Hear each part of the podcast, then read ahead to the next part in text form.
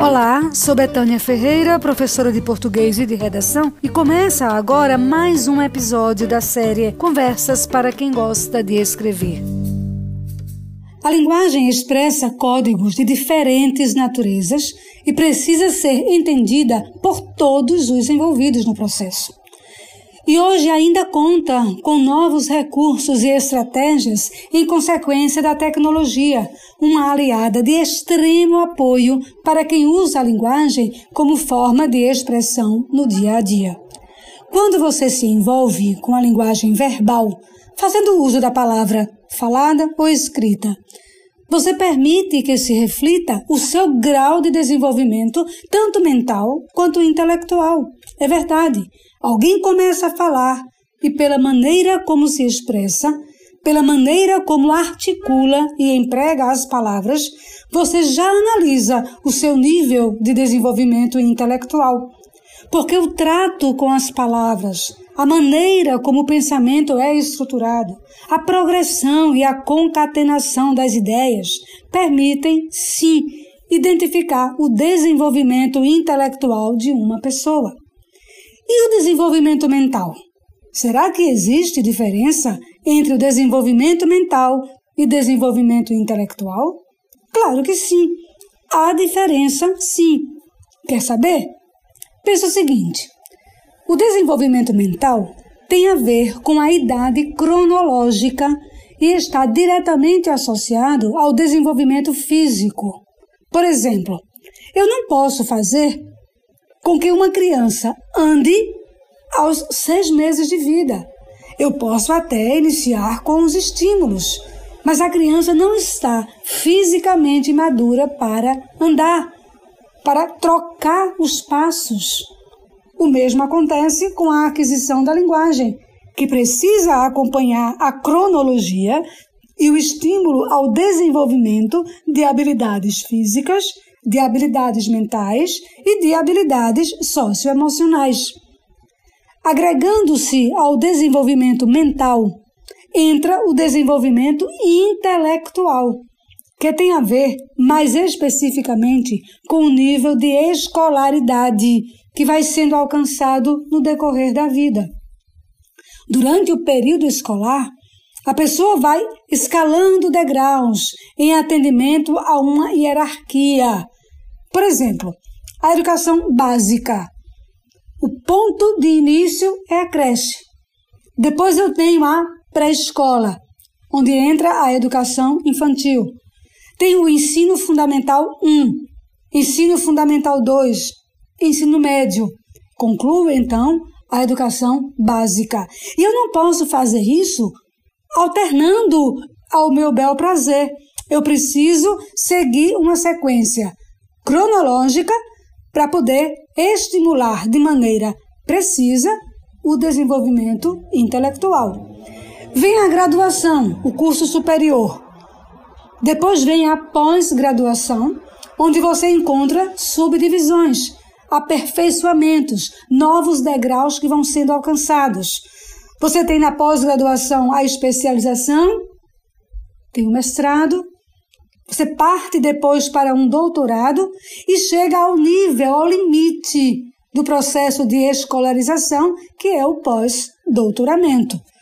Para tudo isso, há necessidade de que uma hierarquia seja cumprida, uma escadinha seja escalada para que a pessoa chegue ao topo do desenvolvimento intelectual. Assim, o domínio da estrutura formal de linguagem, do padrão culto de linguagem, que acontece em atendimento à evolução, à cronologia, mas também associado à hierarquia do processo de escolarização. E o desenvolvimento de habilidades e o amadurecimento intelectual passam por aí também. É certo que, com o domínio linguístico, acontece mais ou menos assim. Há uma hierarquia no que se refere ao aprendizado ou ao reaprendizado, e também ao domínio lógico das estruturas linguístico-gramaticais. É isso que leva à conquista do padrão culto ou do padrão formal de linguagem.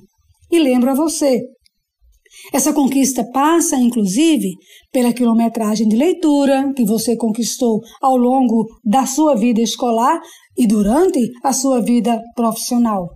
Passa também por suas conquistas, por suas vivências e experiências, por suas viagens, por suas conversas informais e formais. A minha análise pelo que observei em sala de aula, como professora de português e de redação, tanto no ensino médio, em escolas de ensino médio, quanto como professora universitária na Universidade Federal e ainda no meu curso de preparação para vestibulares e concursos públicos, as falhas, a falta de domínio da língua portuguesa visivelmente vem da base do aprendizado. Você bem sabe que um sem número de crianças que cursam o ensino fundamental 1 e também no ensino fundamental 2, dicas de passagem, tem na disciplina português, em parceria com matemática, os dois grandes calos, os dois grandes entraves nos estudos. Você sabe que minha análise é correta sim. E nós sabemos que os estudantes, em sua maioria, não gostam de estudar português. E por quê? Simplesmente porque eles são muitas vezes induzidos lá no início a decorar as regras, a memorizar paradigmas, a exemplo do que acontece com a conjugação de verbos. Os traumas vão então se firmando, porque eles são orientados a reproduzir modelos fora de um contexto mais lógico, de um contexto mais prático.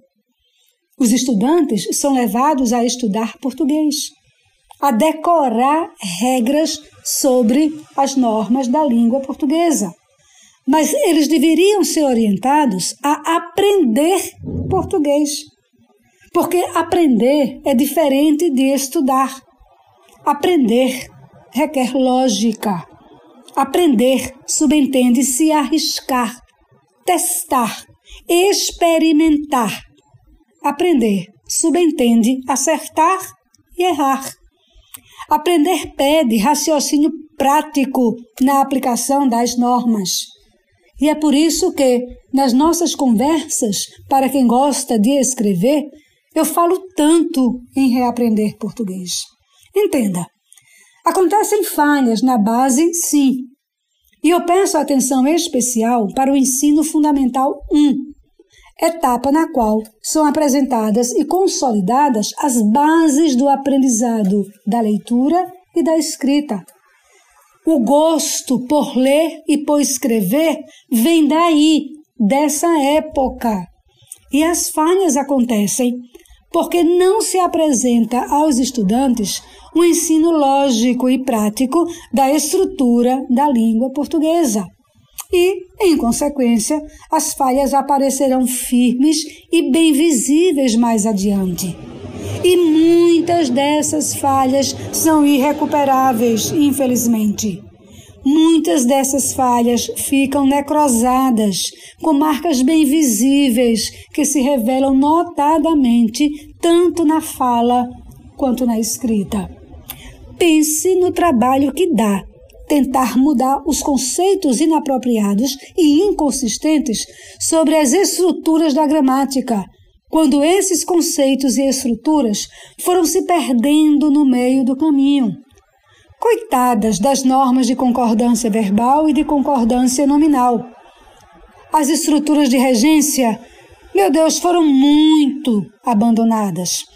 Há quem conclua o ensino médio e sequer sabe o que significa estudar, ou entender, ou aprender regência verbal. Confesso que tenho muita pena dos fofinhos dos sinais de pontuação, aos quais denominei de amarras, de pregos, de parafusos do texto. Os sinais de pontuação representam o sentido, a logicidade, o ritmo do texto. Estamos conversando sobre a linguagem caracterizada pela correção gramatical. Aquela, aquela linguagem que faz uso de estruturas bem elaboradas e que se aprende na escola. É o que nós, linguistas, chamamos de linguagem socialmente prestigiada. Mas fique atento: o seu padrão de linguagem também pode cumprir uma hierarquia. O seu padrão de linguagem passa pelo fundamental, a exemplo do ensino básico. Conquista o padrão médio, a exemplo do ensino básico. E certamente vai se mostrar superior. Eu posso até dizer, em analogia, que a sua linguagem pode fazer graduação. Quem sabe até o seu padrão de linguagem vai fazer mestrado e em seguida partir para um doutorado.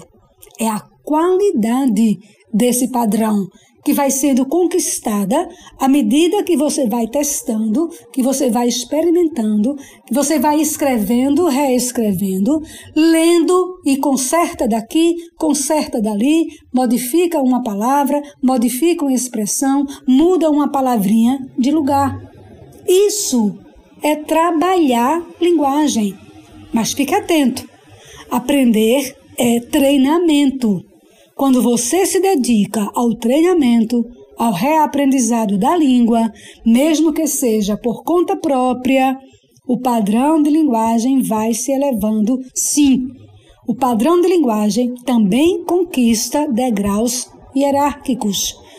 O seu padrão de linguagem pode chegar a um mestrado e até a um doutorado. Pode ter certeza.